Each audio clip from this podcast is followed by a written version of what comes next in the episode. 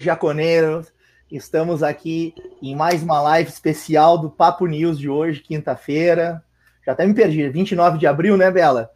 E a, hoje a gente está aqui para essa atividade especialíssima, né, ao vivo. E estamos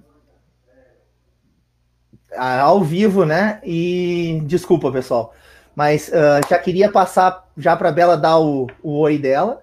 Boa né? noite, torcedor. Cadê o patrocinador aí, Bela, que a gente tem um convidado hoje que está afinzaço de, com de conversar. Hoje temos um convidado muito especial e temos ele hoje graças à vida de Ouro Seguros, não é mesmo? Como vocês já sabem, é nosso patrocinador, nosso parceiro há um tempo, que é onde você encontra todos os tipos de seguro, tem auto, tem residencial, vai ter previdência privada também, vai ter consórcio, tudo que para tudo que tu precisa para botar a cabeça no travesseiro mais tranquilo à noite, né, Rudy? Então, se vocês precisarem entrar em contato com eles, vocês podem ligar pelo 54 999 30 2466 ou ir até eles no, na BR-116, no quilômetro 147, no número 15.577, ao lado da antiga empresa Guerra, beleza? Rudy, beleza. vamos começar? Que hoje eu estou empolgado. Vamos, quero aproveitar só para agradecer também nossos apoiadores, né? Alan Rádio Jaconeiro, muito obrigado por estar nos dando essa honra de participar com a gente. Boa noite, Rude, boa noite, Bela. Na honra é toda minha. É, sempre que, eu, que alguém me convida para falar do juventude, eu entendo isso como uma convocação. Eu me sinto honrado e muito grato por toda a história que a gente construiu e pelo Juventude, pelo fato do Juventude ter me oportunizado, né, é, participar da história de, de um momento tão importante. É isso aí. Claro que essa, essa, esse programa é de torcedor para torcedor, então todo mundo aqui sabe quem é o Piccoli, né? Inclusive a gente já estava conversando aqui no, nos pré-jogo que até de máscara consegue descobrir quem é o Piccoli. Mas vamos supor que alguém que nunca ouviu falar da Juventude ou tenha vindo de Marte não saiba quem é o Piccoli, né? O Piccoli é nosso jogador, cria da base, né? Uh, campeão da Copa do Brasil com Juventude e também campeão como treinador do Juventude, né? Então, no profissional. Ah, uh, com certeza, se vocês for olhar no, nos livros de história, um jogador que foi. E nosso time não tem tantos títulos assim, né? Então, um, um, uma pessoa, uma celebridade, uma personalidade que consegue ser treinador, como treinador e como jogador campeão, com certeza está no nosso, nosso coração aí. E eu já quero passar aí para a Bela também, se ela quiser fazer alguma pergunta, alguma questão, porque eu já estou aqui afiadíssimo, se bobear. Não, eu acho que é legal começar perguntando do, do início, né? Como é que o Pico ele foi conhecer o Juventude, foi parar aí no, no Juventude? Bom, Bela, é uma história meio que padrão, assim, é como a grande maioria dos meninos é, da minha geração, né, e eu tenho 49 anos, então aquela geração ali é, gostava muito de futebol. Eu sou nascido numa cidade chamada Caibi, mas eu me considero filho de Iraceminha, porque lá eu fui criado e lá eu peguei o gosto pelo futebol. E de infância essa minha cidade tinha poucas alternativas, né? Na verdade, nem era uma cidade na época ainda. E uma delas era jogar bola. Então eu falava para minha mãe sempre assim, se a minha vida acabou que eu saí, voltei para o Juventude, até me profissionalizar em final de 92 para 93. E o resto da história você já conhece. Pois é, né? O Piccoli, uh, que entre idas e vindas, né? Uh, tava falando para a gente aqui também off que o primeiro jogo dele como profissional no Juventude. Foi um jogo de Série A, né, Piccoli? Conta para nós um pouco dessa história de, de, estrear no Juventude depois dessas idas e vindas de base, logo num jogo de Série A. E também já quero aproveitar para perguntar para ti, também como torcedor, para um ex-jogador e ex-treinador. O que, que é para um jogador estar tá jogando uma partida, um campeonato de Série A no Campeonato Brasileiro, né? Um futebol pentacampeão, e ainda mais num time com a estrutura, com a torcida do Juventude.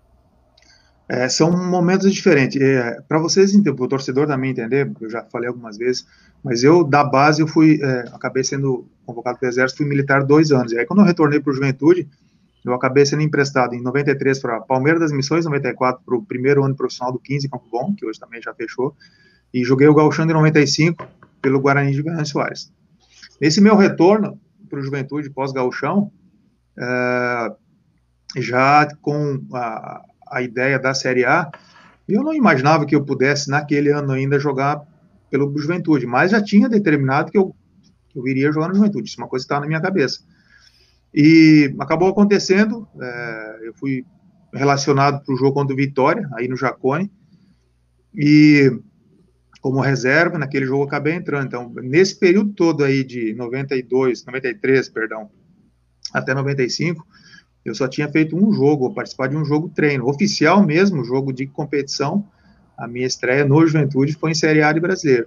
E você me perguntou, Rudi, se é, o que é para um atleta jogar Série A do Brasileiro. Tem, por isso que eu falei, tem dois sentidos. Primeiro, o significado de um atleta formado na casa, né? O quanto nós tínhamos de responsabilidade é, é, perante o nosso torcedor e perante aquilo que a gente também sempre sonhou. E outra para quem chega, quem chegava no clube. Não existia, por exemplo, a cobrança que se tem hoje. Hoje, quem chegar no Jacone para jogar, ele precisa compreender que ele está chegando num clube que é ah, o, aquele que é o pai hoje do torcedor que frequenta, ele foi o, o, filho lá naquela geração vencedora. E o que ele mais tem de, de prazer, de orgulho de falar para o filho, é que aquele time que ele contava as histórias tinha jogado a Série A, agora está na Série A de novo, e a cobrança vai ser muito grande. Então, quem está chegando no Jacone como jogador, ele tem que botar uma coisa na cabeça. Se ele não tiver a consciência que vai chegar num clube onde a torcida vai cobrar muito, porque foi não foi mal acostumado, foi bem acostumada lá atrás, cara, esse jogador vai ter problema. E ah, o Jacone não tem mais o mesmo gramado, não sei o que, conversa fiada. A, a, a essência está dentro do torcedor e ele vai querer que o cara represente ele dentro de campo daquele jeito, entendeu? Então entrega, entrega o que não tiver, porque é assim que o torcedor vê. Papada até pode aceitar um dia ruim, os caras entregando a vida. Ó, eu disse, pode ser que aceite, não estou dizendo que vai aceitar, mas é, eu, é, a gente parte desse princípio, né? jogar o brasileiro da primeira divisão é algo é, mágico. Né? E se você está recebendo essa oportunidade, você como atleta, você tem que corresponder a essa oportunidade que você está recebendo. Pois é, né? Rudi, deixa é... eu fazer um claro, corte né? aqui rapidinho. Pico ele comentou Diga. sobre os filhos do, da, da geração que viu o Juventude ser muito vitorioso, né? E eu sou uma delas. Aí eu tenho meus 18 aninhos, os meus pais viram o Juventude campeão de Série B, campeão da Copa do Brasil, campeão do Gauchão. E realmente é muito diferente a visão que eu tenho e a visão que eles têm, né? Se diz, inclusive, um amigo meu brincou comigo que eu tinha que ter um amor muito grande pro Juventude, porque o, a minha criação sendo torcedora foi numa época muito difícil, né? E os, eu vejo nos meus pais sempre uma grandeza ao falar do juventude que eu desconheço. Piccoli aí nos acompanhando. Peço desculpas a quem estava nos acompanhando uh, no, no, caminho anterior, né? Acabou caindo a internet, coisas que acontecem, né? E a gente está de volta aqui. Eu quero aproveitar para a gente não perder mais tempo e seguir no papo que tá bem legal. Bela, se tu puder refazer a perguntinha que tu fez, sobre a questão dessa questão da geração, né? Isso, aham. Uhum. E a gente começa dali. É isso aí, tá? Isso aí. Só, então... só antes de mais nada, né? Para quem está acompanhando só agora, já que mudou a, a transmissão, a gente está com o Piccoli aqui que aceitou uh, nosso convite. A gente está bastante agradecido. Vai lá, Bela. Então a gente estava conversando sobre uma geração vitoriosa ser o pai de uma geração, né? Ser os pais de uma geração que estão começando a ver o Juventude na elite novamente, né? Então, eu posso falar por mim mesmo, meus pais, então, viram todos os títulos do Ju, viram viram jogar na elite durante os 13 anos, viram ótimos momentos e eu já já tive uma criação no Alfredo Giacone diferente, né? Até um pouco mais triste. E para mim, que não não lembro, infelizmente, do até do futebol até 2007 ali na elite, tá sendo um momento até meio meio inacreditável, sabe? É uma coisa que eu imaginei tanto tempo que agora que eu tô vivendo, assim, eu no dia da, do acesso eu comemorei horrores, mas eu não acreditava. Eu acho que eu comecei a acreditar quando, come, quando saiu a tabela. Mas daí eu também já me tremei toda. Não sei se vocês passaram por isso, também saiu a tabela, eu tava tremendo. Mas é, é essa sensação que eu tenho, Piccoli, que talvez a minha geração já não saiba o tamanho do, do juventude nacionalmente, né? É, eu lembro que, é, para voltar até na história que eu estava falando antes, eu lembro que quando o seu Juarez Ártico me, me ligou em 2009, eu voltei para o Brasil em maio de 2009, e em agosto eu já estava, tinha parado de jogar fora do Brasil, e, e em agosto eu tinha sido convidado para trabalhar como auxiliar técnico no Ipiranga, na, na, na Copa. A gente foi vice-campeão, ficou bem bacana o trabalho. Aí um belo dia me liga seu Juarez Ártico, e aí ele me fez o convite para retornar ao Juventude. Falei, cara, eu tenho um compromisso aqui. Mas, enfim, acabou que eu retornei. Uma das primeiras colocações do, do Milton Escola, que era o presidente na época, foi: xerife, nós precisamos resgatar a identidade do clube. A gente perdeu isso nesses últimos anos. E você é um cara identificado, enfim, o que, que dá para fazer? Mas eu confesso, até falei antes, que é, dentro de campo, para mim, era muito mais cômodo, porque eu dependia de mim, entendeu? Eu, a minha característica, ela, ela era particular.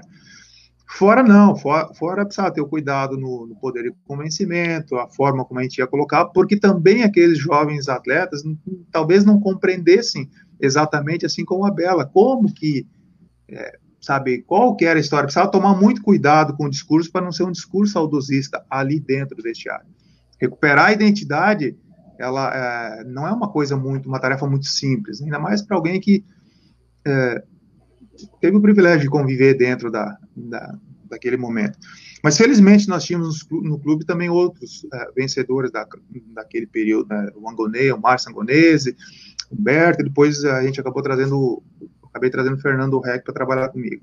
Então, a, a, busca por essa identidade, ela passa exatamente é, por aquele período de dor, que é basicamente o que está acontecendo agora com essa geração, né? Teve um período da dor, né? Imagina aquele. Eu lembro que quando nós, é, em 2011, depois que eu virei treinador, a gente ficou fora da D, e aí vieram as cornetas todas, né? Clube sem divisão, aquelas, aquelas coisas todas. Aí o Demônio me chamou e falou assim: xerife, quero que tu fique. Eu, eu, eu, eu me decep... saí muito decepcionado da série D. Eu criei uma expectativa muito grande. É, achei que pretensão, né? Falei, cara, eu vou ser o cara que caiu para mim. É o meu momento. Vou devolver a alegria para essa torcida. Mas pretensão demais para um cara novo que tinha um monte de defeitos, um monte de coisa para ajustar, né? Aí quando o Demore me chamou na sala e falou assim, xerife, quero que tu fique. Eu falei, não, cara, não vou ficar. Disse, não, não, quero que tu fique e, cara, não poder ficar sem divisão, não vamos ganhar essa Copa e acabou. E tu vai fazer isso aí. Aí eu falei para ele, eu faço, mas eu quero que esses caras todos que, fizeram a D fiquem também. Diz, não, não tenho como pagar e tal. Eu falei, cara, é só tu concretizar o um negócio que tu tá engatilhado. Vende o Cristiano, ah, mas daí não vai ganhar. Eu falei, então tu tá com o treinador errado. Eu não vou ser refém de um jogador só. Ou nós ganhamos com um time, que é o que é a nossa história, o Juventude é isso, identidade é isso. Nunca foi um jogador, né? foi sempre o time. E aí veio a, aquilo que você falou no começo, já tive a oportunidade de, de, ter sido campeão como, como atleta e como, como treinador, no momento onde a gente devolveu para o Juventude a oportunidade de sair daquele lugar onde essa geração aí já não aguentava mais. Então, é, foi bacana, porque daquela, daquele processo de reestruturação de vestiário, não vou nem falar fora, né? vieram esses meninos que acabaram depois tendo outras conquistas com o Lisca, né, o Bressão, o Ramiro, o Teles, e estou deixando algum menino de fora aí, Foma, e pode me cornetear, boleirada, depois aí que eu vou entender que eu, eu fico... Então, é, é, é, é, ouvindo a Bela falar, eu lembro daqueles meninos, que às vezes eu, eu chegava no vestiário com cuidado, entendeu, para não falar do que tinha acontecido no passado em demasia, Tipo, encontrar o equilíbrio. Cara, isso aqui é o clube que vocês estão representando. Isso eu falava. Estão representando esse clube aqui. Você precisa saber onde é que vocês estão. Agora, como que vocês vão recolocar lá? Aí a gente tinha um outro cuidado. Mas aí houve uma reformulação interna, onde foi, foram colocados aqueles, aqueles, é, aqueles, é, aqueles adesivos, aqueles quadros com, com ali no, nos túneis, ficou bem bacana. Então, uma imagem ela fala por si, né? precisa que ninguém explique o que está acontecendo ali. Né? Então a molecada começou a se identificar e foi reacendendo a chama. Não, cara, se isso já foi feito, dá para a gente fazer de novo.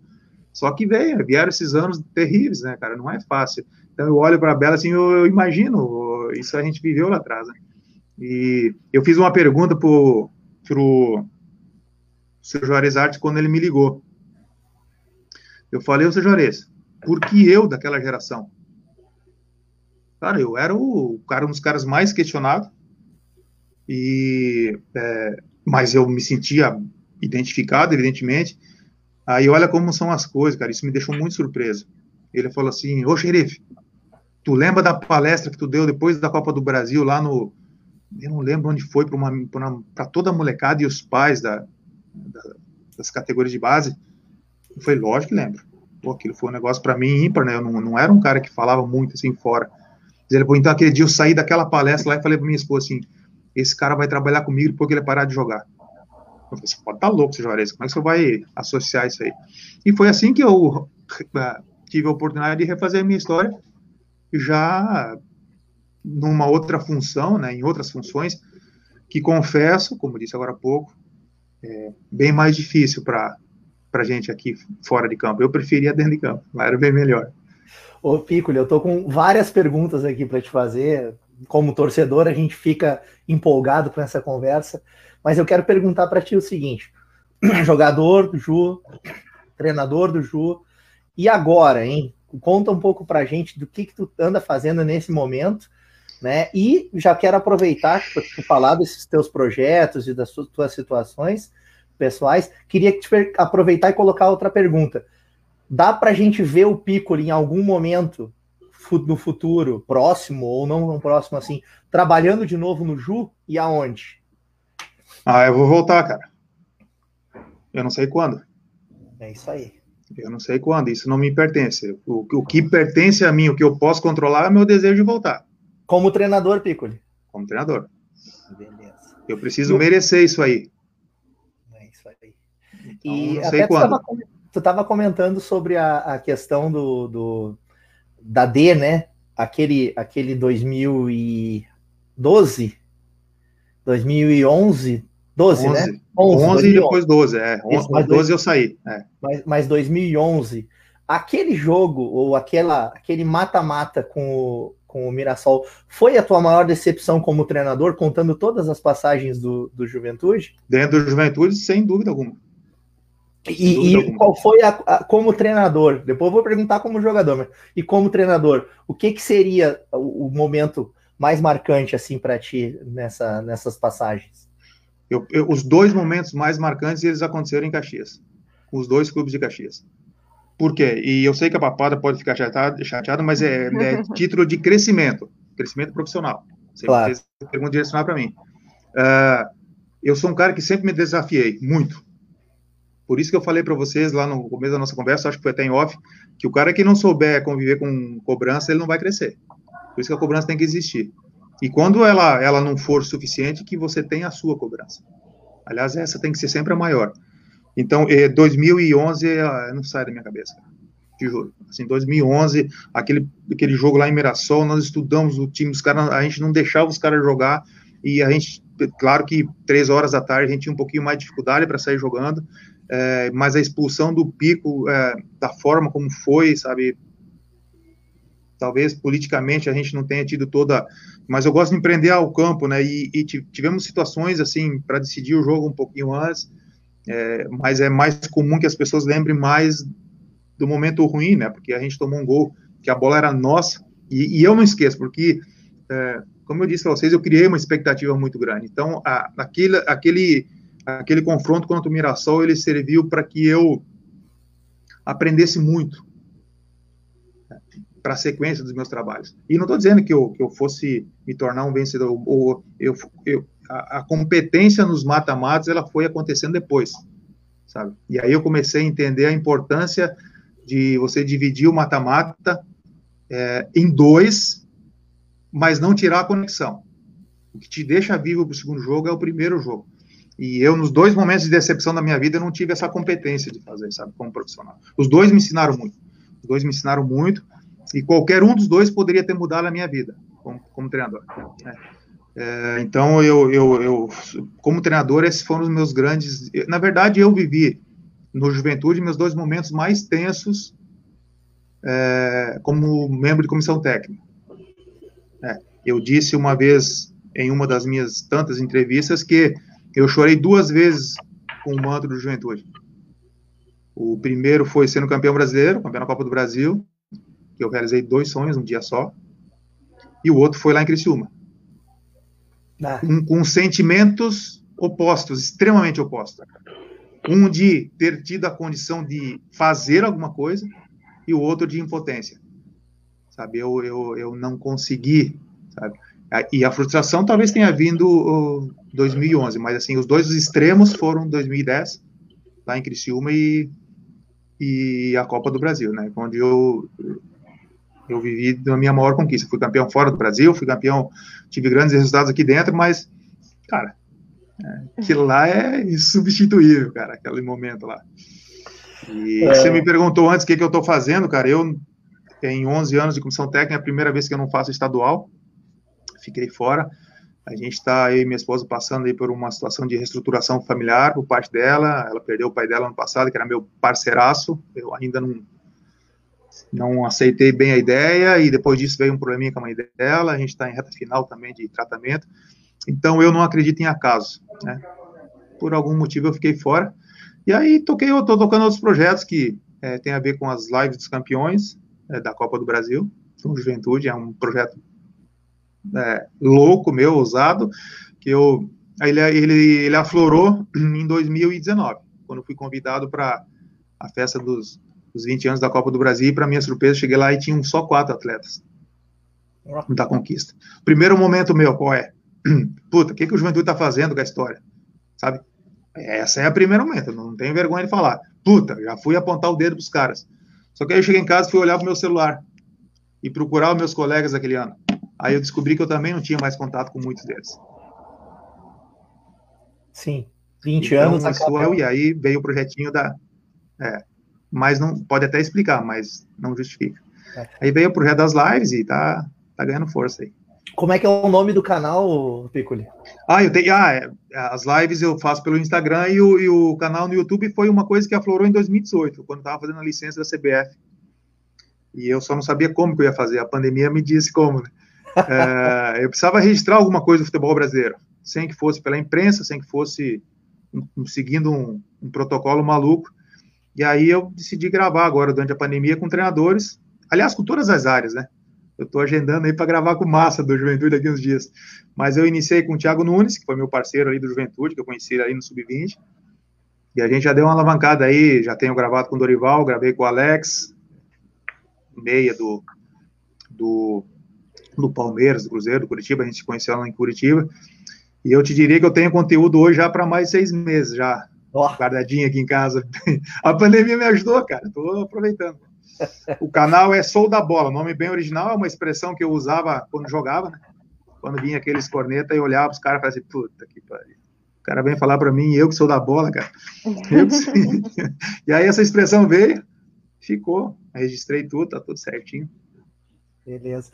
Quem quiser e... acompanhar, moçada, dá uma olhadinha lá, se inscreve, dá um joinha. É em breve, bastante conteúdo. O Ju tem uma série especial do Juventude que a gente está preparando aí com os ex-atletas, uma galerinha lá que faz muito tempo que. A Bela está conversando já lá com, com, o resenheiro, que eu sei, já vi uma galerinha lá. Me atrasei. Me diz uma coisa, isso aí quem soprou aqui foi o Benini. É verdade que vai sair um livro também, num projeto aí de, de longo prazo, Piccoli? Sim, uh, mas esse é voltado da Copa do Brasil. Quero fazer com a linguagem de quem teve ali dentro. Né? É tipo, as lives estão me ajudando. É, a ideia é que a gente consiga aí, até final de 2021, começo de 2022, é, é registrar todos os colegas, todos, sem exceção, e depois produzir esse, esse conteúdo aí para ver se a gente consegue, de uma forma maluca minha, trazer todo mundo. É, juntar toda essa galerinha, não sei bem exatamente como, mas o pontapé já foi dado aí. Flavião está me ajudando, tem uma turma boa me ajudando aí. O livro, é. vamos ver.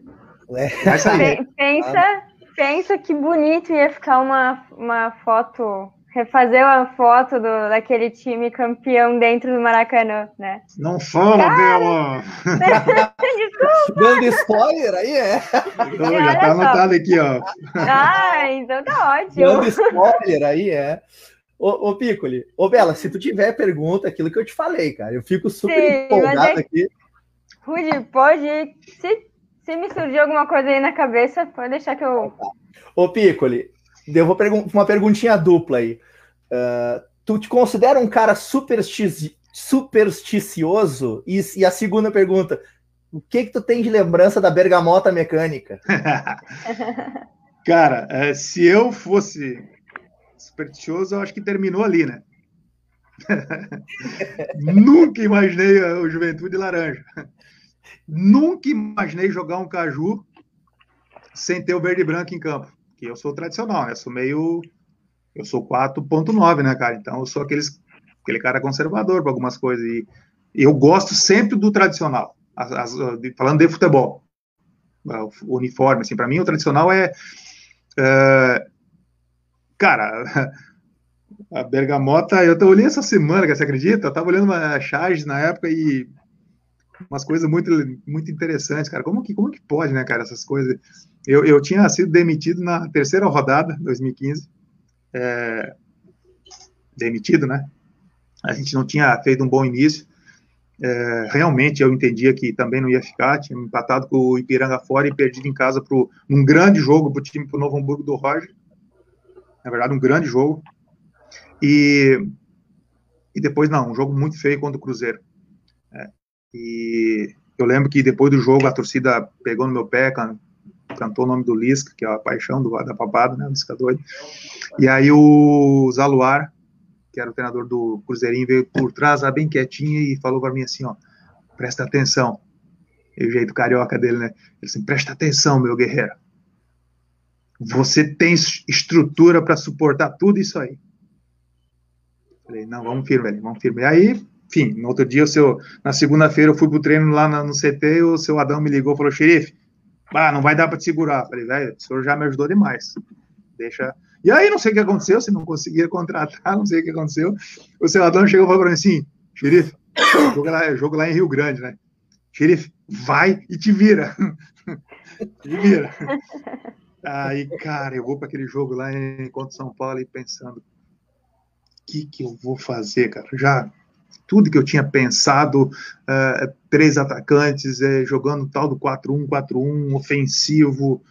Eu falei, cara, tinha, aí o Douglas foi expulso contra o Cruzeiro, o Rogerinho não estava muito bem. Eu falei, cara, o que, que eu vou fazer? Porque é legal esse negócio de, ah, vou montar sistema ofensivo. Tinha, mas tu tem sustentação para isso, sabe? Hoje eu sei. Na época eu tinha cabelo, né? Hoje eu não tenho mais. Então eu pensei muito na minha vida. Aí eu lembro que de manhã, antes da viagem, o Fernando, o compadre chegou, o Fernando Reck chegou e, cara, ele não falou nada para mim, assim. Assim, tipo, não, não, nós não tínhamos conversado, e eu tô, assim, de frente ali na sala do treinador, assim, de frente de um quadro, por um quadro que eu tinha montado na época ali, e tô olhando e pensando, cara, que que eu vou colocar em campo? Aí entrou o compadre, assim, e falou assim, olhou para mim e falou assim, entrava na porta, assim, aí à direita ia para onde a gente trocava, né, e ali ficava a sala das reuniões. Ele falou, faz exatamente o que tu tá pensando o nem sabe o que eu estou pensando. O Fernando entrou para se vestir, o Pereirão chegou. Essas coisas ninguém sabe. O Pereirão chegou, bateu na porta, sim, abriu a porta do Pereirão. A gente imagina aquele negão fartão lá, brabão, aquela barba. O cara é um gentleman, o cara, o cara abriu a porta, falou bem calminho assim: Estou pronto, professor. O senhor vai. Eu falei: Não, não, não, não, não venha Não, não, não. O senhor vai precisar de mim. Porque o Pereirão, ele, eh, contratei ele para ser é, um dos perfis de liderança, porque eu tinha só informação boa, né? A gente tinha desmanchado toda a estrutura de 2014 e não tinha usado ele ainda porque eu tinha dito a ele que ele só ia para dentro de campo quando ele estivesse bem, porque eu queria ele para a temporada toda. Então ele chegou e se apresentou. Ele falou assim, eu falei, legal, calma aí, o senhor está precisando de mim. E aí eu não sei o que o senhor vai fazer, mas eu vou jogar. E eu tinha pensado nos tal dos três zagueiros, né? E tinha pensado no Pereirão, mas eu não ia por ele machucado. Aí quando ele chegou e falou isso aí, aí o Fernando já tinha dito, eu falei assim, cara, azar. Eu eu não perco o jogo lá em Rio Grande, eu conheço aquele time, eu vou, vou segurar o que eu puder. Só tinha uma, tinha dois atacantes só para aquele jogo também. Eu falei, cara, juntou a fome com a vontade de comer a papada, sabe que eu sou retranqueiro, é, mas só que o três, a linha de três zagueiros, eu vou confidenciar para vocês, eu não sei se eu falei em alguma entrevista isso aí, que eu já usei isso em outros clubes. Três zagueiros para mim é justamente o oposto que as pessoas pensam porque tá todo mundo certinho, quatro, marcando quatro, tudo certinho. E quando você cria isso aqui, você espeta dois lá. E ninguém sabe quem vai marcar. E eu falei isso pro jogador, falo para todos eles, ó. É que o problema, né, Piccoli, é que teve, teve muita gente no futebol. Eu não sim, sou da bola. Teve muita gente no futebol que quis vender que estava jogando num 3-5-2 e na verdade tá jogando num 5-3-2 ou num 5-4-1, né? Essa era as coisas, as coisas, as coisas se inverteram. Aí eu fui para lá e, e, falei, tá, beleza. Treinei com os jogadores, expliquei o que eu queria fazer. Eles, não, não, estamos dentro, fica tranquilo. Aí eu falei, mas tá faltando alguma coisa, cara. Eu tava numa fase que eu não queria mais falar muito de motivação, sabe aqueles negócios assim, sabe? Puta, o cara, o cara tem salário em dia, tá jogando um clube como Juventude, o cara tem que estar tá motivado. Essa é o que eu pensava, né? Mas sempre tem uma. Sempre dá para colocar um pouquinho mais de lenha, né? No fogo. Ele fica maior se você incendiar um pouquinho. Eu lembro que eu saí do hotel, fui pro centro lá de Rio Grande, caminhando sozinho. Passei assim na frente de uma loja, não vou falar de que, que loja que é, porque eu vou fazer propaganda pros caras. Cheguei, olhei para aquela loja lá, tinha uma caixa de som, som desse tamanho. Assim. Que que eu vou? Eu tenho que fazer uma arte, eu tenho que fazer alguma coisa diferente.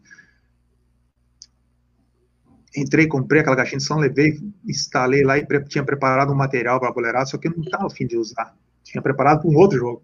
Eu falei, velho, você só tem agora, cara. Você usa agora ou acabou, cara. E aí, para minha surpresa, depois que eu montei tudo isso aí, chega no vestiário, o que, é que tinha ainda? A camisa laranja. Ah. Eu falei, esses caras querem botar o.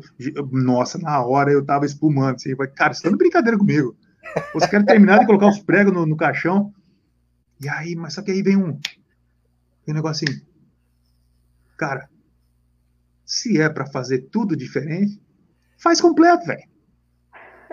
Entendeu? E aí veio essa, essa maluquice, a gente ganhou aquele jogo 3 a 0 um jogo que é bem. Tudo que foi desenhado acabou acontecendo. Eu joguei com o Wallace e o Zulu solto. O Zulu, ninguém imagina, mas aquele negão vai para os dois lados, sabe? O negão, ele movimenta demais, não parecia, mas. E daqui a pouco tava o Wallace lá dentro da área, daqui a pouco tava o Alan Chons dentro da área, ninguém mais sabia quem era quem dos caras e 3 a 0 e aí veio a Laranja Mecânica, porque aí a gente ganhou 3x0 lá, os caras me deixaram seguir, ganhamos do Zequinha, que não perdia para ninguém lá em Porto Alegre, e aí veio o Caju na quinta-feira. E aí eu pensei comigo... Aquele Caju que o Douglas, Juventudista Carioca, diz para mim que o Lisca fala até hoje foi tu que mandou desligar os refletores, né? não, não foi esse Não, não foi esse Não, esse foi quando eu virei treinador. Ah, é, esse aí foi, primeiro, é, né? isso. Esse de, do, é, esse de 2015 é o do Itaqui, né? Gol do Itaqui, de um, de um, tipo, não tem cabimento. Falava... O, Itaqui, o Itaqui fez dois gols de cabeça na vida dele. O primeiro foi aquele lá. e aí deu aquilo lá de, ah, cara, olhar para aquele time laranja dentro de campo, aquilo me incomodava, sabe assim, mas daí eu pensava assim, velho, isso aí tá dando certo, não mexe, cara. Enquanto a papada não espernear, a gente vai ganhando o jogo. E aí a gente foi perder, sabe? Foi perder depois um jogo, se eu não me engano, ficamos vários jogos invictos. Perdemos Mas ganhamos um até pra... do Inter com um gol, na minha opinião, e olha que eu sou fanático, na minha opinião, um gol roubado, né? Tipo, a gente ganhou deles até com gol roubado do, do Inter, uma coisa assim que é, é impensável a gente achar que vai ganhar do time da capital com erro da arbitragem. É, mas o árbitro, já, o árbitro já tinha errado antes, né? Porque tinha sido pênalti antes no Wallace. Sim. Eu não esqueço essas coisas. Lei da compensação, vamos dizer assim. Mas ali estava muito assim, eu tinha, aí tinha criado aquela imagem, eu, eu tinha abaixado um pouquinho meu. Eu, começou a entrar aquele lado mais solto meu, porque lá em Porto Alegre fui fazer jogo contra o Grêmio, que aí depois eu vou contar o que o Mabília me falou daquele jogo. Fui fazer o jogo contra o Grêmio, quando estou entrando em campo, a imprensa de Porto Alegre, oh, o Lucianinho, lembro como se fosse hoje, chegou, botou o microfone assim para mim. Ô, porra, é essa retranca aí. Eu olhei para ele assim, aquela vontade de mandar uma merda, mas eu aguentei falei assim: anota aí. Primeira coisa, essa retranca garantiu meu emprego. E a segunda é o seguinte: anota para ver quem vai ter as primeiras chances de gol. Nós tivemos as primeiras chances gol. A gente podia ter matado o jogo antes que o Grêmio. Daí acabou acabou 0x0. E em cima desse 0x0, o Mabilha me liga de noite e fala assim: Xerife, que coisa feia, xerife. O que foi, craque? Aquele bando de laranjinha ali atrás. No... Eu falei, cara, mas eu, nós, aconteceram oito chances de gol, sete foram nossas, cara. Foi 0 a 0 aquele primeiro jogo. A gente foi perder, se não me engano, aquele, com essa camisa laranja aí, no jogo que a gente foi sem, sem seis ou sete jogadores para o União Frederiquense. Frederiquense. Isso. E aí, sabe o que, você tá falando? Vamos falar da linha dos três zagueiros. É, eu perdi lá porque eu desmanchei ali em três zagueiros. O Beto Almeida, que era o treinador, falou para mim depois do jogo: te copiei, montou três zagueiros. E o Argel, e o Argel falou para mim assim: montei três zagueiros. Não vem dizer que a ideia foi tua. Eu falei, claro, tá com a camisa do Inter. Mas a, aquele campeonato lá foi, virou meio que um modismo, né? Faltava um jogador na frente, os caras metiam três zagueiros. Só que eu tava pensando. Né? E explicar, um ex-zagueiro explicar isso aí não vai dar certo, tem que deixar acontecer. Piccoli, tu com esse olhar de treinador e de alguém que é da bola, né? E, claro, sabendo, né, que falando de treinador para treinador, não quero polemizar aqui com Marquinhos, com Pintado, seja lá com que for, mas, tipo assim, tu, tu acha que essa questão do Ju, como ele tá se apresentando hoje, aqui a gente, eu era um que baixava no Pintado que ele estava deixando o time muito exposto, estava perdendo oportunidade de ter classificado a Juventude antes ainda para a Série B, apesar do Juventude não ter uh, nenhum compromisso com isso, né? Mas uma vez que tu via que, a, que o campeonato estava se desenhando, eu era um que estava às vezes com a impressão de, pô, o Pintado vai acabar no final entregando a rapadura, e graças a Deus não deu certo, e que provavelmente quando a direção trouxe o Marquinhos de novo agora, falou para ele, cara, ajeita a casinha primeiro, Tu acha que a gente já pode daqui a pouco estar tá começando, tem peças para isso, treinador, para poder fazer um híbrido, nem tanto ao céu, nem tanto ao inferno? Responde aí, eu quero mostrar uma coisa enquanto isso, mas vai respondendo aí. Eu acredito em processo, tá? É... O futebol ele é processo, por mais que e o torcedor não tem que se preocupar com isso. A gente precisa entender que parte do processo a gente está. O processo ele tem início, meio e fim, né? Então, uh, penso que essa reformulação. Ah, camisa laranja. Uhum. Eu penso que essa quem? Re... Pode quem? Pereirão, Pereirão. Pô, esse é um monstro, cara. esse é um cara que. Uh, então, assim, eu vejo. Como... do Paulo Baier, eu, como sou um bom retranqueiro, fui lá e comprei a do Pereira, né? não, o Pereira, o Pereira, ele, o combo era completo, né? Ele pá, não produz mais esse tipo de, de guerreiro. Cara, falando do, do, do, Juventude, eu acredito em processo. Eu penso que o Marquinhos hoje está no início do processo, uma reformulação estranha, estranha por tudo que está acontecendo no cenário do futebol. É uma reformulação que ela já não aconteceu no início da temporada, ela aconteceu no meio da temporada, ou pelo menos na met primeira metade, onde a gente tem que estar tá ainda treinando, é, mas é o que está acontecendo. E eu não sei, eu não conversei com o pessoal da direção, eu tenho estado um pouco mais distante, né? Mas uh, talvez tenha acontecido isso, cara. Pensaram em estabilizar. Eu vou falar uma coisa para você aqui, e talvez a Bela não, não, saiba, mas você talvez lembre. O Juventude da década de 90 era muito forte defensivamente. O que os caras falam hoje aí, o que eu também falo como treinador, eu aprendi lá atrás. Futebol não tem quatro, cinco momentos como eles, eles ensinam pra gente nesses cursos ali, sabe? Ah, é, momento defensivo, momento ofensivo, transição. Né? O futebol, para nós daquela geração, ele só tinha dois momentos: o momento que a gente estava com a bola e o momento que a gente estava sem a bola. Simples assim. E é o que eu faço hoje nos meus vestiários. Moçada, o futebol tem dois momentos. Quando a gente está com, com a bola, quando a gente está sem a bola. Você precisa saber o que fazer nesses dois momentos. O Juventude, naquela época, sem a bola, se defendia muito bem. Se ele pudesse roubar alto, ele roubava alto. Olha o que eu estou falando. Olha o que eu estou falando. Estou falando da década de 90. Se desse para a gente morder e roubar alto, roubava. Senão baixava a linha e ninguém mais entrava. E aí, quando roubava com a linha abaixo, o que, que o Juventude tinha, que era a grande identidade com o torcedor? Ele não ficava de em era um, dois, bola de corredor, bola na área. E nós tínhamos que cruzar a bola para a área. O torcedor queria essa emoção. A gente precisava fazer alguma coisa, precisava ter escanteio, tinha que chegar ali. Porque você, não, você só vai ter escanteio ofensivo se você agredir os caras. Só você não vai ter, né? E quando virava a ferradura sul, então, o campo ele virava, né? Entendeu? Então, uh, é. Isso, esse dia andou mudando um pouquinho. No período que eu estava de treinador, eu já via que tinha jogador, não, porque nós atacamos bem para vir. Vocês não querem atacar para lá, então tá bom. Então vocês vão atacar bem para os dois lados, dá um jeito. Uh, eu acho que o Marquinhos, ele, ele tá com peso. Eu vivi isso quando eu assumi o Operário. A torcida do Operário me odeia até hoje. É, e eu não faço questão nenhuma de explicar para eles o que está acontecendo. Mas uh, o que aconteceu? Uh, e nem devo, né? Senão perde a magia.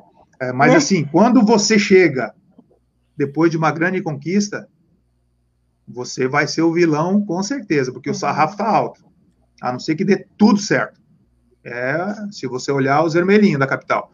Eles terminaram lá brigando pelo título, trocou treinadores que chegou, tá, o sarrafo está alto. Eu assumi o Operário e tinha sido campeão paranaense. Imagina. É, então, os caras queriam ser campeão de novo. Eles não tinham entendido que tinha acontecido o título. Entendeu? Porque time pequeno, time menor, time pequenos das competições estaduais, os menores, eles não planejam ser campeão. O Juventude não planejou ser campeão em 98 e o Caxias não planejou ser campeão em 2000. E o Novo Hamburgo também não planejou ser campeão em 16. Aconteceu, 15, 16. É, aconteceu, por quê? Porque os da capital bobearam e a gente furou os olhos dele. É assim que tem que ser. É. Uh, ah, mas teria que planejar. Eu acho que sim. Eu acho que, por exemplo, o Juventude já teria que olhar um pouquinho melhor para o Gauchão. Talvez 2021 não seja, não fosse ou não é, o ano não seria o ano mais indicado para isso, por tudo essa bagunça de, de tabela e tal, porque os grandes continuaram estruturados. Ah, mas os dois trocaram de treinador. Mas os jogadores estão os mesmos lá. Entendeu? Então, eles, teoricamente, né, é, deveriam estar mais estruturados. O Juventude perdeu referências importantes, desde o comando técnico, treinador, e desde a parte do, a, da referência técnica dentro de campo. O Juventude perdeu jogadores importantes aqui. A gente estava conversando, é. Piccoli, antes, uh, tipo, ah, porque a, o Marquinhos recebeu uma base eu não estou aqui defendendo o Marquinhos nem criticando. Isso eu faço quando eu. Deixa que eu faço aí. não, mas o que eu quero dizer é que eu estava discutindo era com a turma da web rádio, que a gente fala assim, quantos sobraram daquele elenco da B, né? Tu vai olhar, tu tem mais de meio time que não, os 11 titulares, se tu pegar os 11 titulares, os 5 que entravam quase sempre, dá 40% do time só que ficou. É. Né? Então, assim, não dá para tu querer. Claro que tu vai cobrar essa questão do sarrafo. Aliás, a nossa torcida é corneteira mesmo, e, e a gente brinca aqui em off que a pandemia só mudou do Juventude porque daí não tinha mais nenhum corneta lá do Jacone, né? Então. Mas, Foi só uh... por isso que o Pintado conseguiu fazer o trabalho dele, porque senão a torcida já tinha conseguido demitir o cara antes do meio do campeonato, né? Ô, Piccoli, a, a gente é mais corneteiro que os outros lugares que tu passou aí? Não. A gente é mais corneteiro com o jogador da base sim. do que com quem vem de fora? Não e sim. É, você, a papada não é mais corneteira que, que o Pelotas, por exemplo, que eu trabalhei esses dias. E, mas assim, é, ela, ela é mais para nós que, que compramos uma ideia. A gente absorve mais, bem mais. Não que os outros não absorvam. Talvez eles estejam melhores preparados e não entendem isso como uma pressa. Os caras me incomodaram em Araraquara, velho. Nunca ganharam, nunca ganharam par e ímpar lá. Eu levei os caras, eu digo eu na primeira pessoa, incluindo minha comissão técnica. Nós fizemos um peneirão de 50 jogadores para tirar um time para a Copa e levamos ele para a Copa do Brasil. E os caras estavam atrás do Gomes xingando, cara. Desculpa, atrás do banco, porque lá não mas, tem. Mas isso aí é essa tua teimosia de treinar time grenar, meu velho. Não tem que treinar time verde, não pode treinar time grenar. Eu tô olhando aqui pros time verde, cara. Os verdes não estão me ligando, cara. Calma, calma, que essa live aí vai ser. É, é, a gente tava falando da questão da zica, essa live aqui vai ser um espanta zica para todo mundo. Falando é divisor de água. É você sabe que. É, eu, eu, eu, eu falei para você que lá em 2015 acabou meu. Que, meu a ideia de, de não ter superstição. É, eu, eu, desde o acesso do ano passado, é, determinados jogos eu não assistia. Eu deixava é. só para ver o resultado.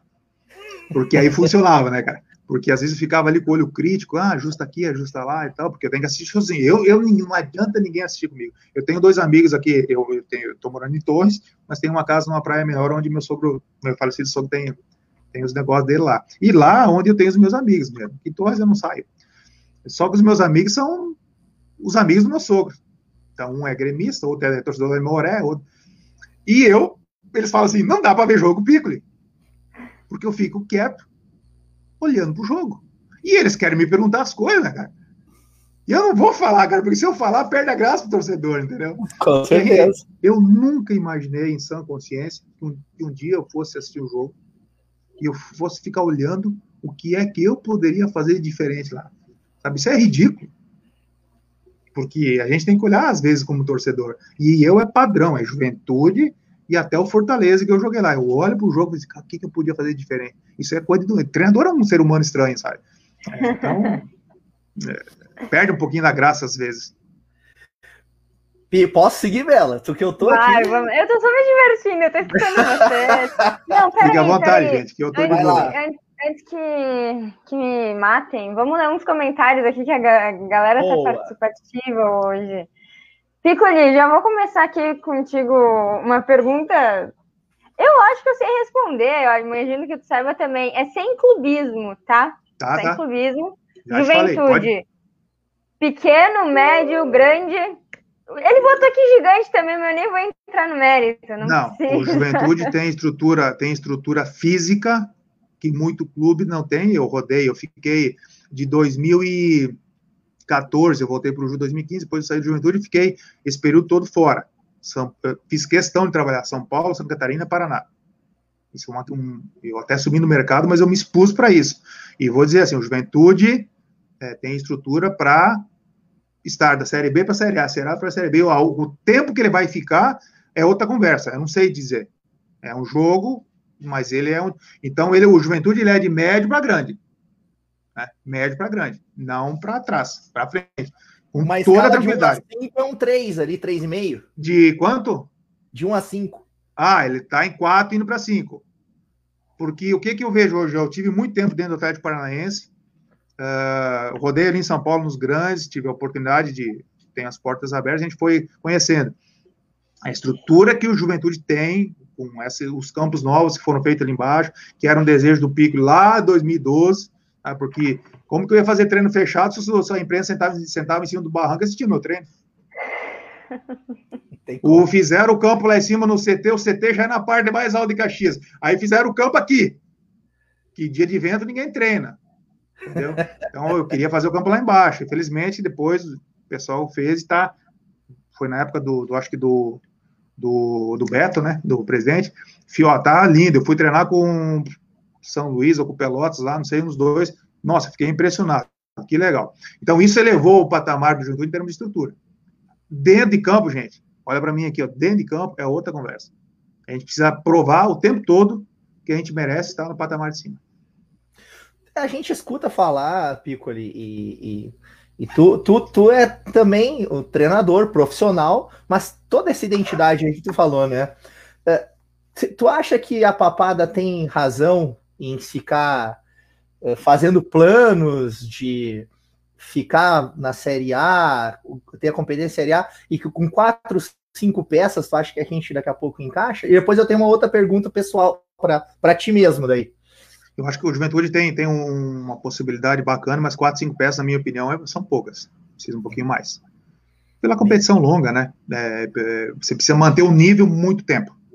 Precisa manter o nível. E essas peças, não precisam ser as peças de Flamengo, Corinthians, porque isso não vamos trazer, vamos se iludir com isso aí.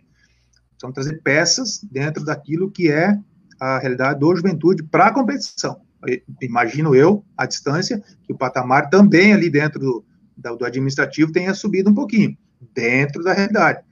Vai ficar na Série A, vai cair, cara, isso aí é muito cedo. Sabe? Eu não sou louco de abrir minha boca agora, que semana que vem os caras me. Eu vou torcer para que fique na Série A mais 13 anos. O Mano Menezes, uma vez, na quando era treinador da seleção brasileira, ele participou de um. Acho que era painel RBS, o nome do negócio que a, que a mídia lá do Rio Grande do Sul, de Porto Alegre, fazia. E aí ele foi o palestrante desse painel RBS. E ele disse uma frase que eu guardei. Uh, que uso sempre até no meu profissional. A gente tem que fazer tudo certo para correr o risco de dar certo. Essa foi a frase que o Mano Menezes falou lá na, na, na questão, né? É, você imagina você no mundo corporativo falando isso. Então imagina no futebol que é um jogo que tem tudo para dar errado.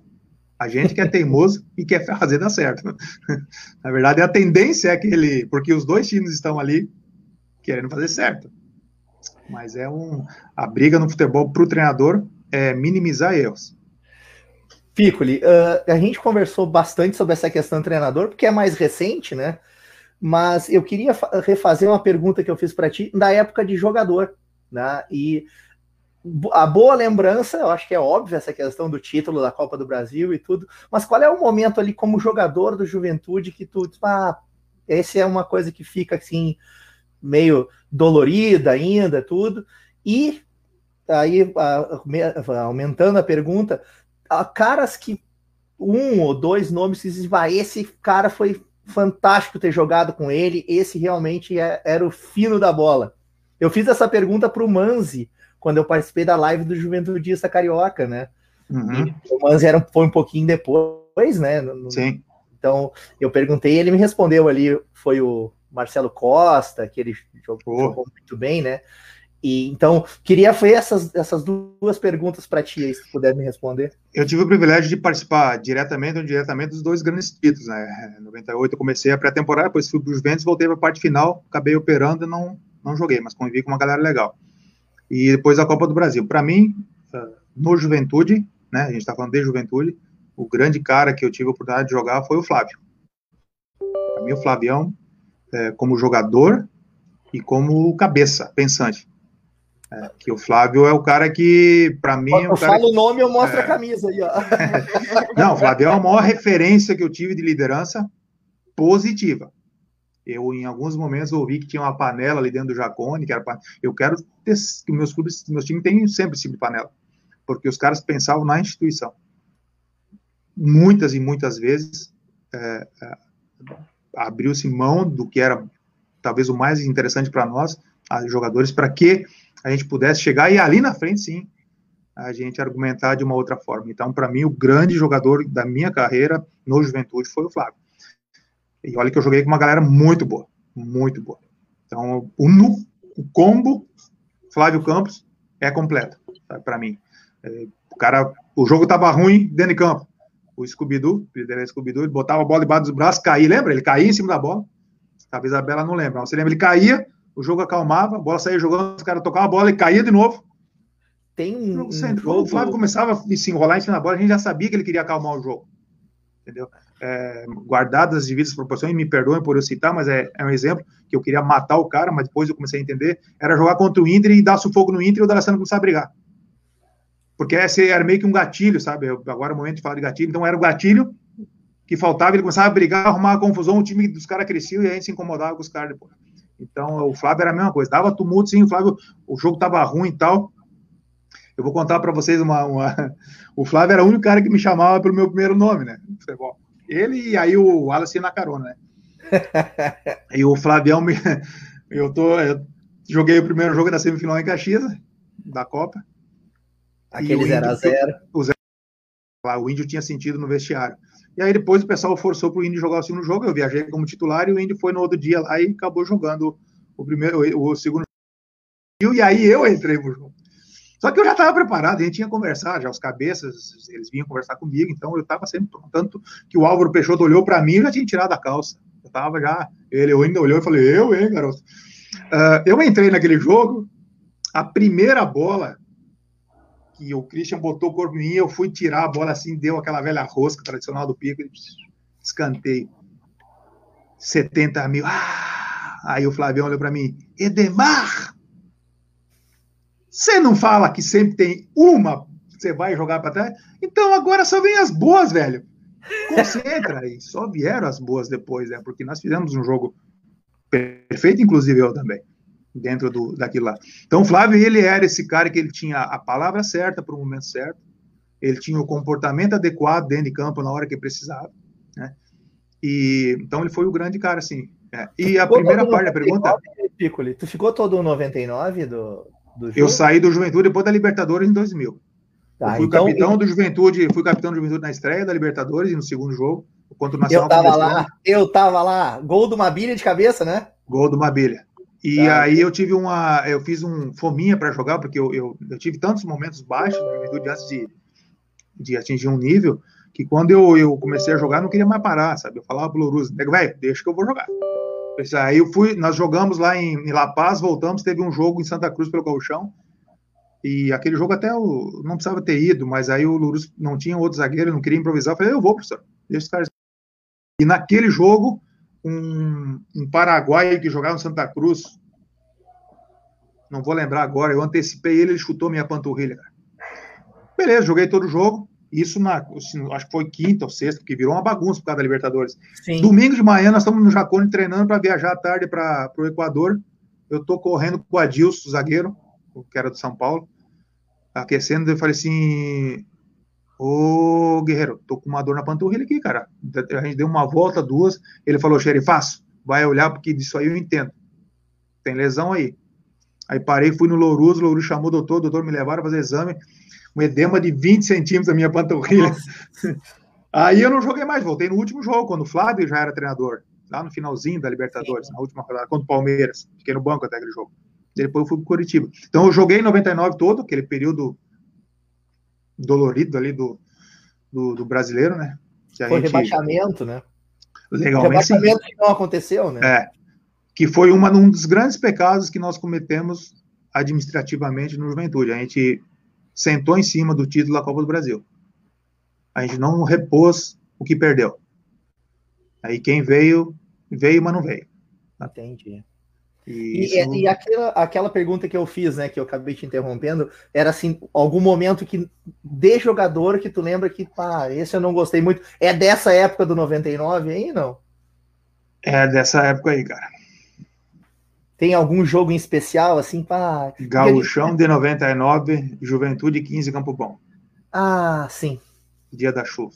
Eu fui dominar uma bola, é também não era é normal passar nas minhas pernas. Eu fui dominar uma bola e o Jacone pro lado de lá era o lado que afundava, lembra? O lado dos camarotes ali, toda aquela beirada ali. Tanto que o índio ia só trocar de lá, vai lá, xerife, vem pro lado de cá que tá de trava.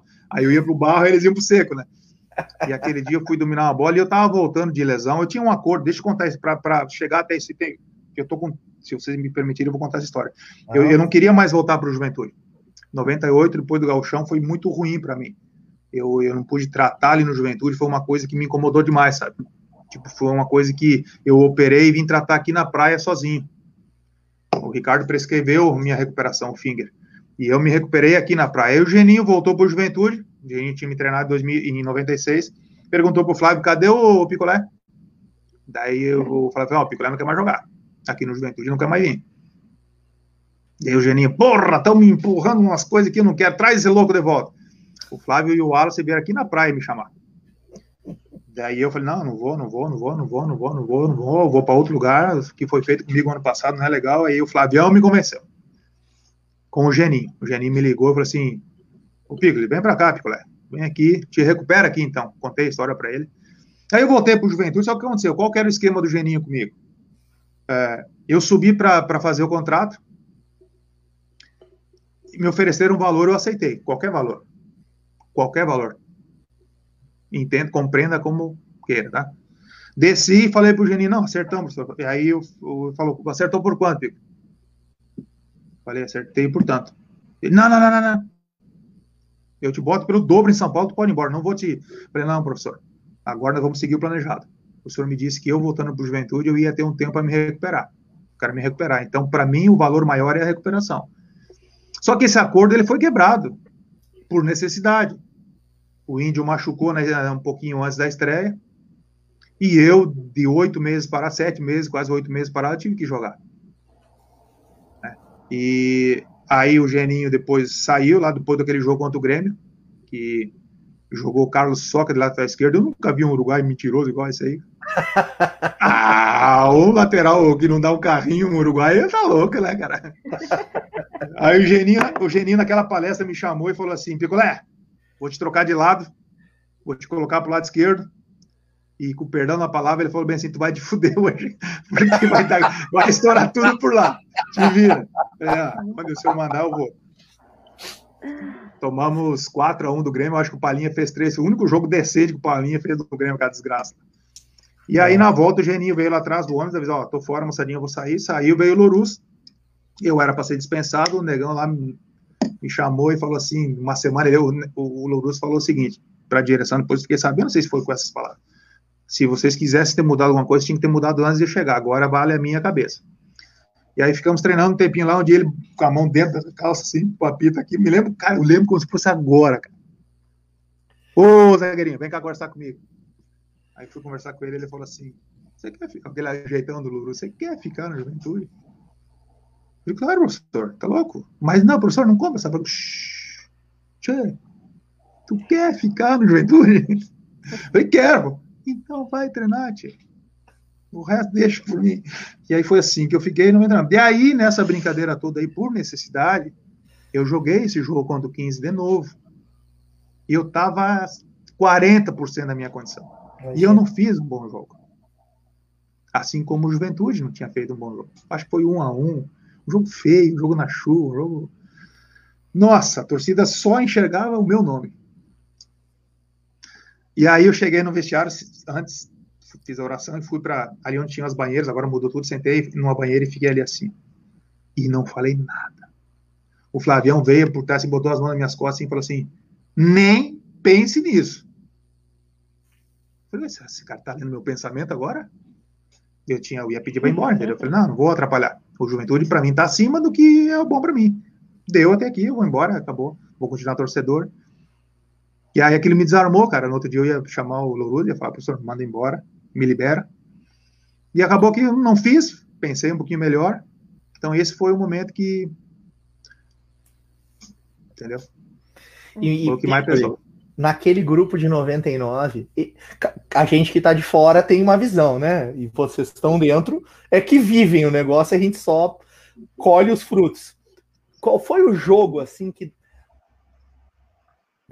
Porra, vai dar pra gente ser campeão, pessoal. Não, não que vocês iam ser, né? Não é soberba. Mas aquela hora que tu olha aquela luzinha no fim do túnel e diz, não, pera aí um pouquinho. Porque nós passamos pro Fluminense, passamos pro Corinthians, passamos... Essa é a Bahia. resposta né? Vai, Qual... vai, passamos pelo, vai falando. Aí, aí nós passamos pelo pelo Inter, Bahia, né? Pelo Bahia. É, pelo, pelo, Bahia. Quando nós passamos pelo Bahia, é o jogo que para mim, porque a gente empata 2 a 2 em casa, né? E pô, empate com gol em tomar gol, pô, e agora, né? E aí eu me lembro que eu estava assistindo, eu morava com a minha tia na época, e estudante, aquela coisa de família em Caxias, eu em Porto Alegre, e eu quietinho olhando o jogo na televisão, e é um daqueles jogos que o Flávio, o que o Flávio fez naquela cobrança de pênalti, por exemplo, tá bem, sabe? Eu, é. eu já confidenciei isso, cara. Eu rezei para não chegar a minha vez de cobrar aquele pênalti que eu Cara, tinha sido tão estressante ali fora. Tenta acompanhar meu raciocínio. Tinha sido tão estressante ali fora. Eu tava no banco, né? Eu entrei naquele jogo.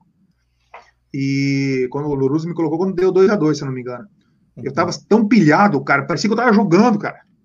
E daqui a pouco eu entrei naquele jogo. Eu entrei para tipo para segurar ali, entrei de volante até naquele jogo.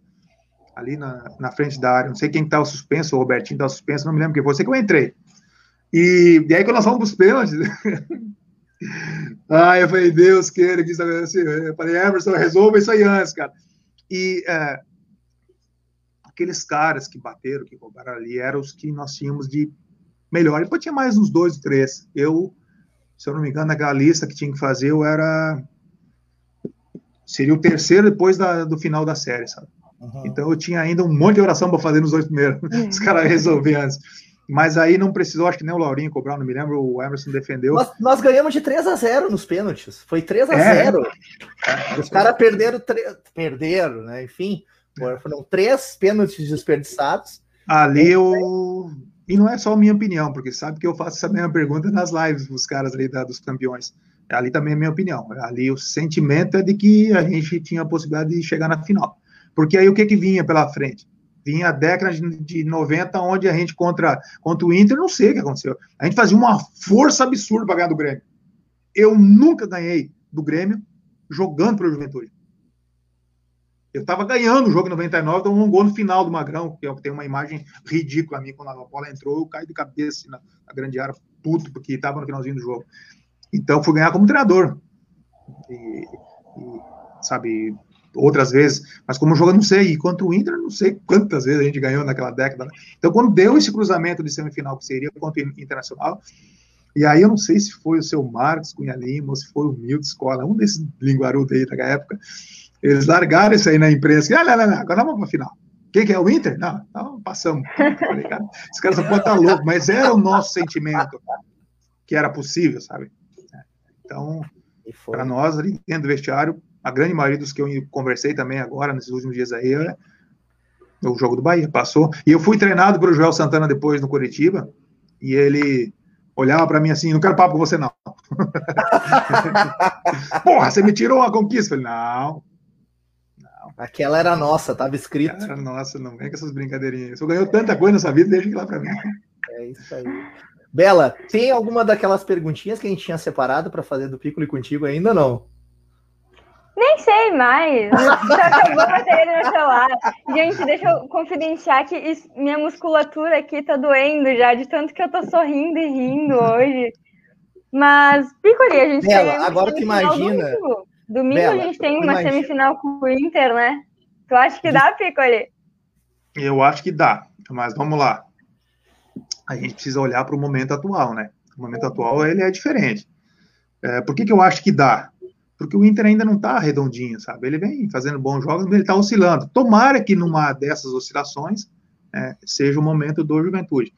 Mas precisa saber fazer, né? São, são jogos tensos, jogos que talvez a gente também não tenha maturidade ainda de equipe pronta, né? Acho que as duas equipes não. Eu, eu, eu fico sempre naquela de que é, o maior tem a responsabilidade de vencer. Só que quando o cara tá no juventude, cara, a papada não quer saber desse negócio, não, cara. A responsabilidade é igual. Então, é, mas é assim, acho que para os dois, para as duas equipes da Serra, é, vão ter dois jogos bem, bem tensos. Eu, evidentemente, vou torcer para o Juventude chegar na final. Eu acho que tudo passa pelo primeiro jogo, né? A gente tem que chegar vivo no segundo, né, Pico? Lembra que eu falei o que aconteceu o Mirassol e mais o outro confronto ali, me ensinaram isso aí. Chega vivo, cara. É um jogo. Ah, nós fazíamos isso lá atrás. Eu, como jogador da Copa do Brasil, a gente sempre chegou. Talvez a gente tenha chegado não tão vivo quanto o Fluminense, entendeu? Mas daí o Jacone era o Jacone. Ali a gente ganhava uma vida extra ali dentro naquele período. Eu penso que agora os momentos são distintos. É, é, talvez o grande momento do Juventude no ano seja uh, o retorno para a Série A. Mas é, não se deve desperdiçar oportunidades. Né? A gente está jogando uma semifinal e se tiver a condição de ir para uma final, não dá, não é falar de título sem ir para a final, né? Primeiro tem que estar na final.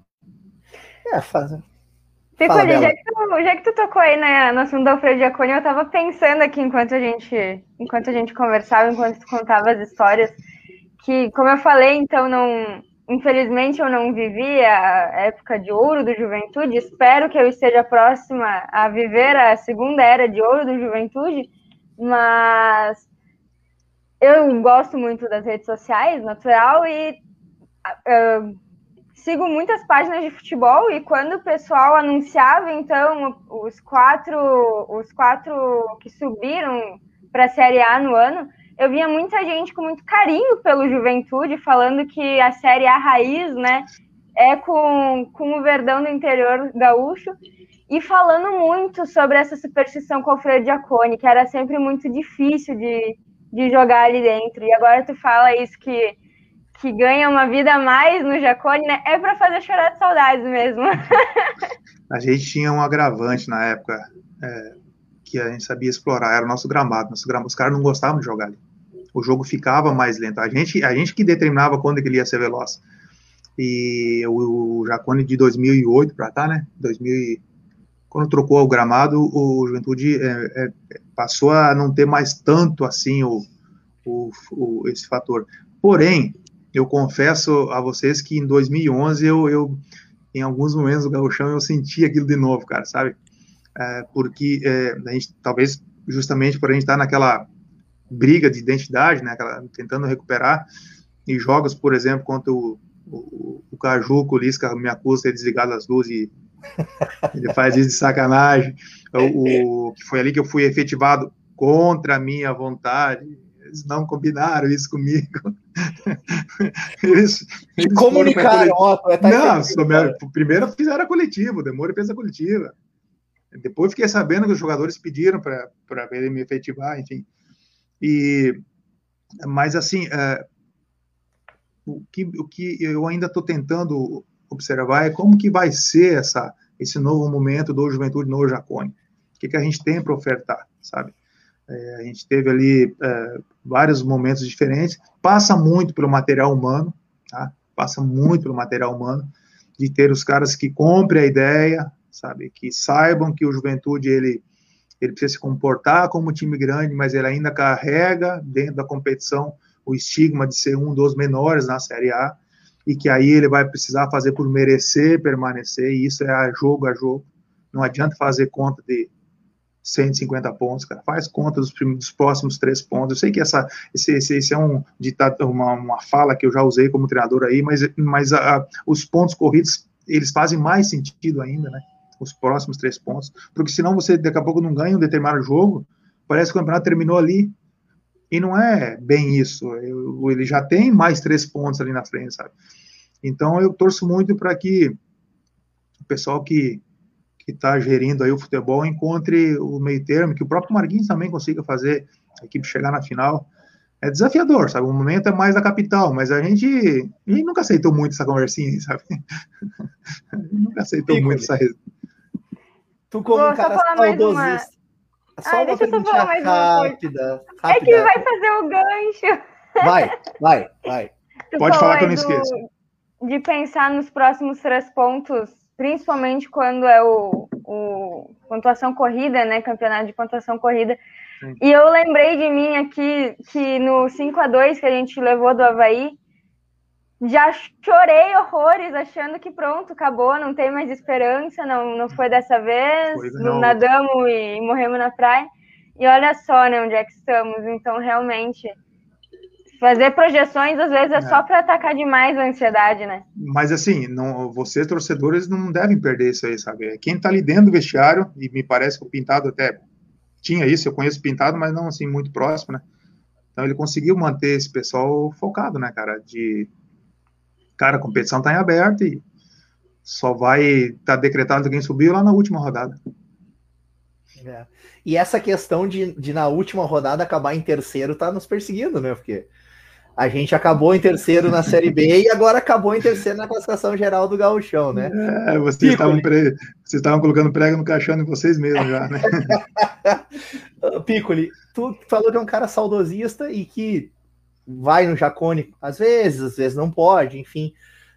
Essa questão, e aí falando nesse, desse sentimento de um, de um profissional, mas que tem um carinho pelo juventude, mas também essa questão de ter jogado lá dentro Jacone agora sem alambrado. O que, que tu acha disso, hein? Sabe, toda mudança gera polêmica, né? Mas a única certeza que a gente tem na vida é que as mudanças vão acontecer, né? seja é, por vontade nossa ou não. Uh, o jaconeiro vai ter que tomar cuidado, tá? Os porca-miséria vão ter que tomar cuidado, porque vai vir punição se bobear, né? É, mas eu, uh, eu queria ver isso aí, sabe? Ah, eu, eu, eu, sei que num primeiro momento a papada vai ficar assim, puta, mas daí não dá para fazer isso. Não. Cara, vocês vão ver que dá pra fazer tanta coisa de um outro jeito, sabe? E a papada sempre encontrou um jeito, né, de fazer as coisas diferentes. Lembra que ali em 2011 começou o Jaconeiro, que eu não sei de onde é que tiraram esse negócio, assim, para aquele momento nosso ali. Ah, foi a primeira vez que teve o corredor jaconeiro, sabe? Umas coisas que eu não esqueço disso aí, cara, sabe? Eu ah, tive a honra de participar desse momento aí e agora eu quero ver qual vai ser a nova, cara. Vai ter alguma coisa diferente, cara. Porque eu participei lá no, no, no Curitiba, nos Atletibas, naquele naquela primeira versão da Arena sem o Alambrado. E a torcida do Atlético, ela é muito parecida com a Papada na, sabe, na sabe, aquele negócio do estádio, ele era na muito, eu tinha jogado, tinha jogado no outro estádio, na outra arena da Baixada, depois joguei na outra. E eles acharam um jeitinho de fazer bagunça lá dentro e fazer festa e olha o que que virou, né, o clube. Então, assim, eu aposto muito na, na capacidade da papada de se reinventar. Eu quero ver essa nova versão aí, cara. Juro. Eu estou acompanhando atentamente as, as imagens, estou acompanhando os comentários da papada, as broncas que vão tirar o lambrado. Mas, cara, a turma da Bela aí, sabe? Essa turma, essa nova geração, eles têm que dar um exemplo, né? a gente mostrar que dá para fazer de um outro jeito. E nós estamos em 2021, cara. Entendeu? sei. É. Não sei, vocês vão pensar em alguma coisa, eu sei disso. Vamos liberar. e vai ter tempo, entendeu? vai ter um tempinho, por não vai ter torcida agora, talvez demore um tempinho. Vão pensando, vocês vão fazer as redes sociais, dá para a gente inventar um monte de palhaçada aí, diferente. Beleza. Bela, a gente já tá uma hora e meia aí de programa, né? A gente tá, e assim, se deixar, a gente. A gente, a gente vai, vai ficando, né? E, mas eu queria já indo para os finalmente também, para não abusar da boa vontade do Piccoli, porque eu já vou falar aqui, sem avisar ele, essa não é a participação, essa é a primeira. Com é certeza boa. a gente vai se encontrar outras vezes, porque quando tem. Falei isso para o Manzi também, cara. Quando tem gente assim que gosta do que fala e do que fez e do que faz, flui, né? Então é muito é muito gratificante, né? O Manzi falou também dessa questão do, do charco, né? Que tinha um arroio que passava por aquele lado lá da geral, né? E que sempre ficava mais pesado naquele lado. Então deixa o adversário cansado no segundo tempo jogar por lá e a gente né? Então é muito gostoso ouvir essas histórias, que talvez uma lenda que vai contando, contando, contando e vira verdade, né? Então, e, e o pessoal sentia mesmo, né, Pico? Sentia, sentia. Pô, a gente sentia. Tanto é que, uh, falei para vocês, perguntei isso pro indião, o negão, o preto, o índio preto, não o índio branco. o, o, o índio falava isso, o xerife, tá de trava, vem pro lado de cá. Sem vergonha, ele não queria fazer força no barro. Né? Aí eu ia pro barro, escorregava, caía, papada me xingava. Mas não, na verdade, assim, é que é, é, eles brincam o negócio de trava de alumínio, mas eu, eu treinava de alumínio, entendeu? Então eles treinavam e jogavam. Para mim tudo era a mesma coisa. Não tinha, ah, hoje vamos treinar, não, hoje não, não vamos jogar hoje. Ah, vai ter amanhã o que não? Vamos jogar de novo. Ué, tudo era jogo para mim. Treino é jogo e jogo é guerra. Ah, então tá. Bela, tem algum para a gente ir para os finalmente aqui poder agradecer essa participação do Piccoli? Ô, Léo, acorda aí, Léo. Nós vamos precisar de ti no final aí. Cara, eu acho que pergunta não temos mais, mas aqui tem uma galera mandando um abraço pro Piccoli. O Juventudista Carioca e o nosso nosso, Dois, né? Dois é parceiro, nosso cara. parceiro, Douglinhas. O pessoal do Papos da Capital também se fez presente aqui. E estão pedindo é, um, Estão mandando um abraço. Lá. Só tem corneteiro lá. É por isso que você tá ajudou a fundar eles? Né? Dei a letra, né, Piccoli? Não, tem uma turma legal ali, cara. E, na verdade, sinto saudade de conversar com essa turma. Você sabe que é, vocês falam assim do tempo que a gente está conversando aqui, e vai mais tempo ainda, cara. Eu já me preparei hoje para isso, né?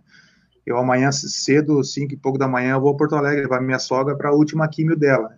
Então, hoje, normalmente, eu estaria dormindo lá na minha casa, na, na praia, e eu optei por ficar aqui justamente para a gente explorar bem isso aqui, porque quando alguém de Caxias, principalmente do Juventude, me, procura, eu, eu entendo isso como um reconhecimento. Então, a gente fica bem à vontade para falar de algo que a gente viveu intensamente, né? Isso é legal. É verdade. E como Não, é bom, mim... né? Como é bom, né, Rudy, ter essas pessoas que a torcida e, o, e a história do clube nutre um carinho e ver que é completamente recíproco, né?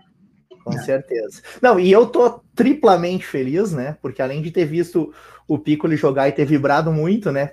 Principalmente uh, sofri com aquela história do Mirassol, estava lá no Jacone, né? E, e tive aquela pontinha de esperança uh, quando a gente saiu ganhando logo no início ali, né? E Jacone entupido de gente, talvez tenha sido a última grande lotação do Jacone, aquele jogo de 2011, passamos, passou de 18 mil pessoas. Eu sei porque eu sou corneteiro do amendoim e não tinha lugar para mim ficar no amendoim, eu tive que ir para trás um gol.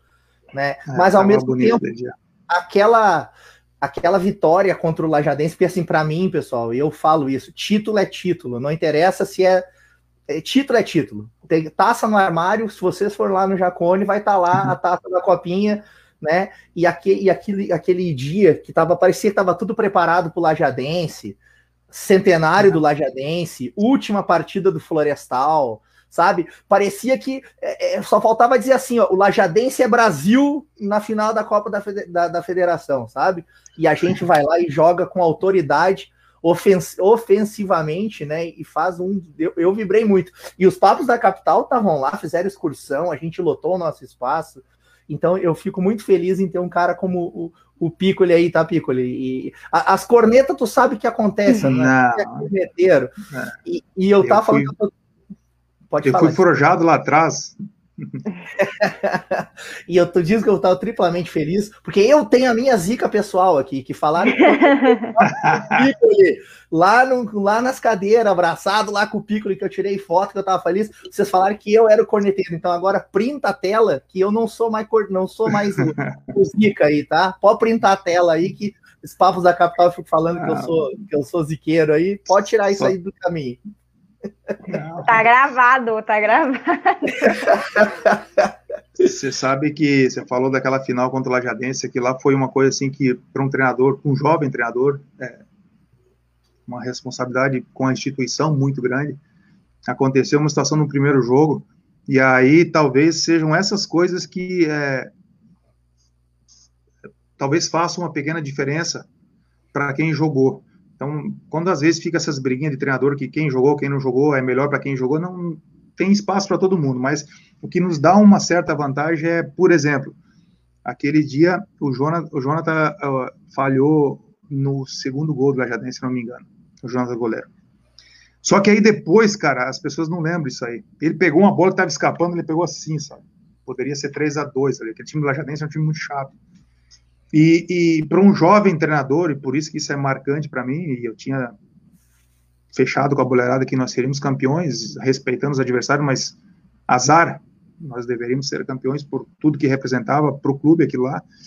Eu no vestiário falei para ele chegou, eu olhei assim na antes da oração, eu vi que estava todo mundo meio caído, assim, porque empatou em casa e tal.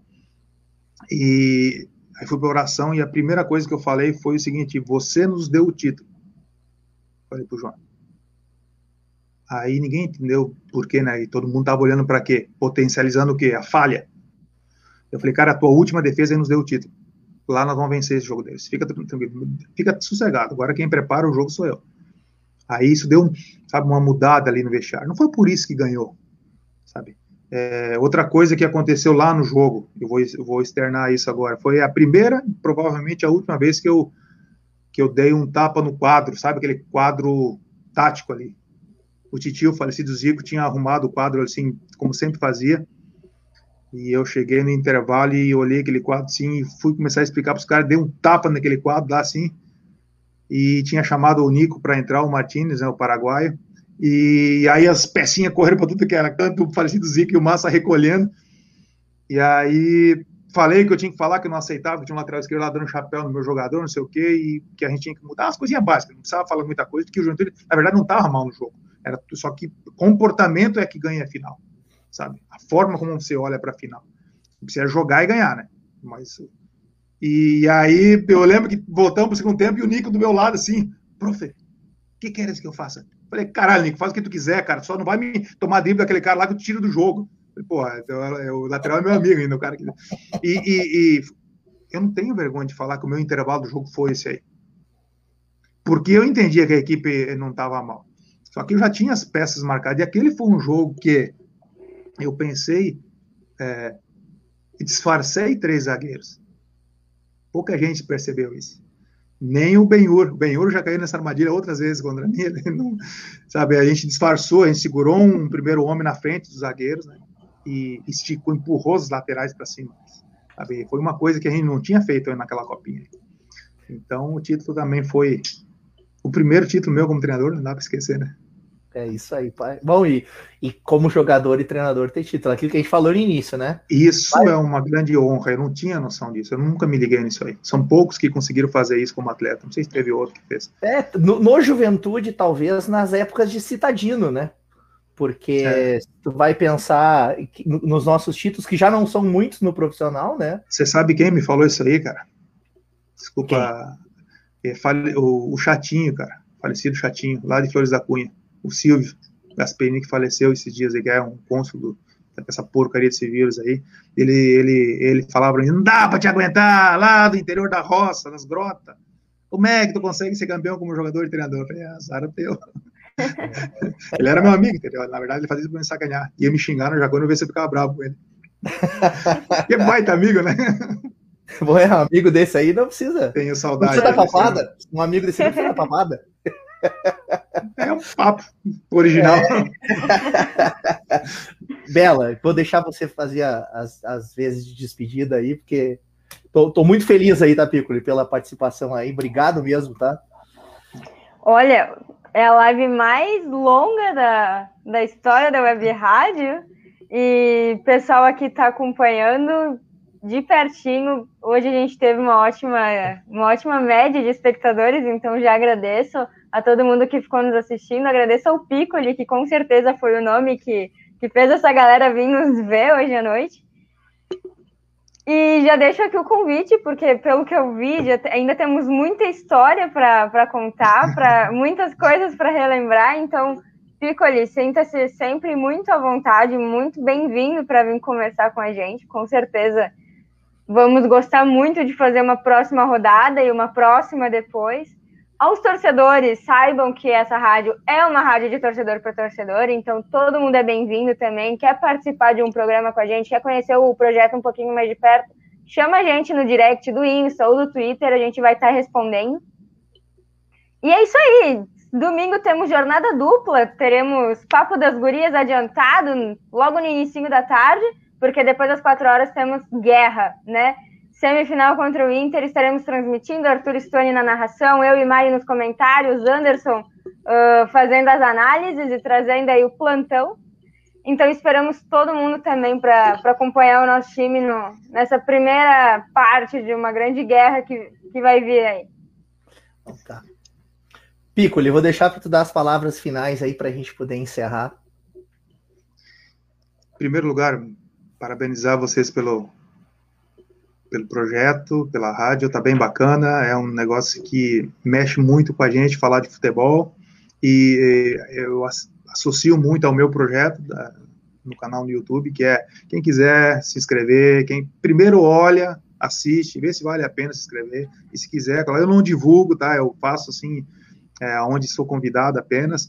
Então se inscreve lá, sou da bola, dá uma olhadinha, vê se o conteúdo é bacana, se vale a pena colocar ali um, se inscrever. E eu associo muito isso, porque lá eu também é, converso com treinadores e é um treinador conversando com, treinador, com, com, com um treinador, então é um jeito diferente. Parabéns pelo projeto, tá bem bacana. Uh, vocês, quando me convidarem a próxima vez, me interrompam, por favor, porque eu falo para cacete. Estou é, honrado, grato aí pelo, pelo convite, sempre à disposição, é só chamar. A gente, se eu não estiver trabalhando, que às vezes quando a gente está trabalhando é, full time, né, 24 horas por dia, mas fora isso, eu estou sempre à disposição. Então tá, queria já agradecer também mais uma vez, Piccoli, desejar melhoras aí para tua sogra, que com certeza aí estão tá emanando coisas positivas e já, dá, já deu tudo certo. Um abraço e um abraço aí para toda a papada que acompanhou essa live da Web Rádio Jaconeira Especial, Papo News Especial. Tá? E, pessoal, domingo tem pré-jogo e o pré-pré-jogo, que é o Papo das Gurias. Não percam. Da minha parte, um abraço a todos e tchau, boa noite. Tchau, pessoal.